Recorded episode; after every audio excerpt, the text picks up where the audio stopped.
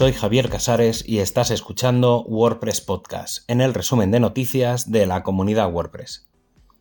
En este programa encontrarás la información del 13 al 19 de marzo de 2023. Tras el lanzamiento de WordPress 6.2 RC, llega la segunda versión candidata y en breve lo hará la tercera, y en principio última, para que el próximo 28 de marzo tengamos a disposición la versión final de WordPress 6.2.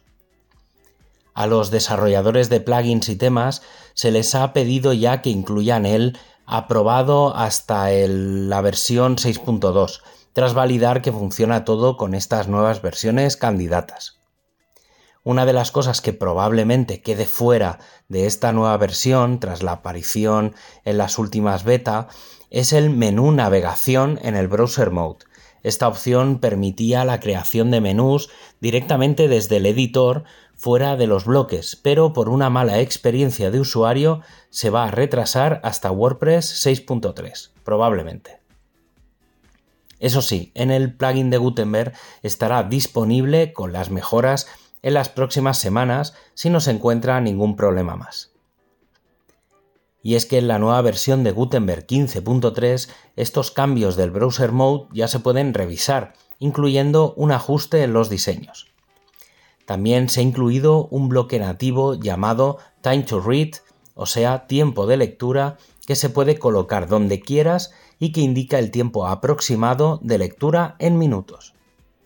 Y otra de las herramientas que evoluciona es el duotone, que ahora estará disponible dispondrá de información propia como nomenclatura y con esto se permitirá la migración de estos entre temas. El equipo de performance ha destacado que aunque en general WordPress 6.2 es mucho más rápido que WordPress 6.1, un detalle que sí que se han encontrado es que los temas clásicos son algo más lentos que antes, algo que se va a revisar para mejorar en futuras actualizaciones. El equipo de test está planteando una revisión avanzada de los plugins Rollback Update Failure y Plugin Dependencies para su incorporación en el núcleo en WordPress 6.3 Alpha el equipo de design está replanteando el sistema que diferencia las dimensiones de las imágenes de la resolución de las mismas. Otro cambio visual que podríamos ver es la reducción del espacio que ocupa el control del espaciado, pudiendo simplemente mostrar aquellos que se utilizan o incluso pudiendo ver dos elementos por línea.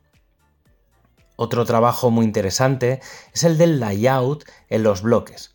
Este sistema permitiría crear una base eh, en un bloque en el que poder seleccionar una combinación de esas zonas donde ahora sí colocar los bloques que queramos.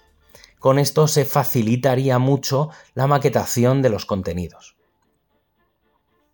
El equipo de Polyglots ha anunciado que ya hay 65 ediciones locales traducidas y listas para el lanzamiento de WordPress. 20 de los cuales están al 100%. A esto hay que sumar 13 más que están muy cerca de conseguir llegar a las cifras mínimas para poder salir. El equipo de Community sigue planteando cambios en el funcionamiento del equipo y su expansión. Con respecto a las mentorías, se han planteado una hoja de ruta a seguir con las expectativas, requisitos y cualificación. Hay que recordar que en la actualidad existían los mentores de WordCamp y que ahora se abren los mentores de Meetup y los mentores de DoAction. Los mentores deberían involucrarse un mínimo de cuatro horas mensuales y entre sus tareas estará la de responder preguntas a los organizadores de los eventos ofreciendo consejos en cómo proceder, compartir conocimiento de otros eventos y mantenerse y mantener al día según lo que ocurra en el equipo de comunidad, aprendiendo el uso de las herramientas y asistiendo a las reuniones mensuales. Y la aparición de estas nuevas mentorías también nos lleva a plantear un nuevo camino para la contribución. Ahora mismo hay tres formas de entrada al equipo de comunidad que no son consecuentes entre ellas, ya que si entras en el equipo de WordCamp deberás reaplicar para el equipo de Meetup, por poner un ejemplo.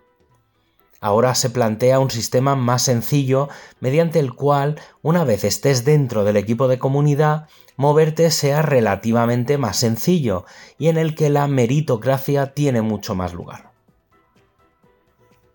Y para el vigésimo aniversario de WordPress, recuerda que habrá eventos locales que irán apareciendo en wp20.wordpress.net. Además, si te gusta dibujar, puedes entrar en el sorteo de varios regalos exclusivos del WP20 creando tu propio Wapu 20 aniversario, la mascota de WordPress. Tienes tiempo hasta el 17 de abril. Y para acabar, ya sabes que tienes todos los enlaces para ampliar la información en wordpresspodcast.es. Un abrazo y hasta el próximo programa.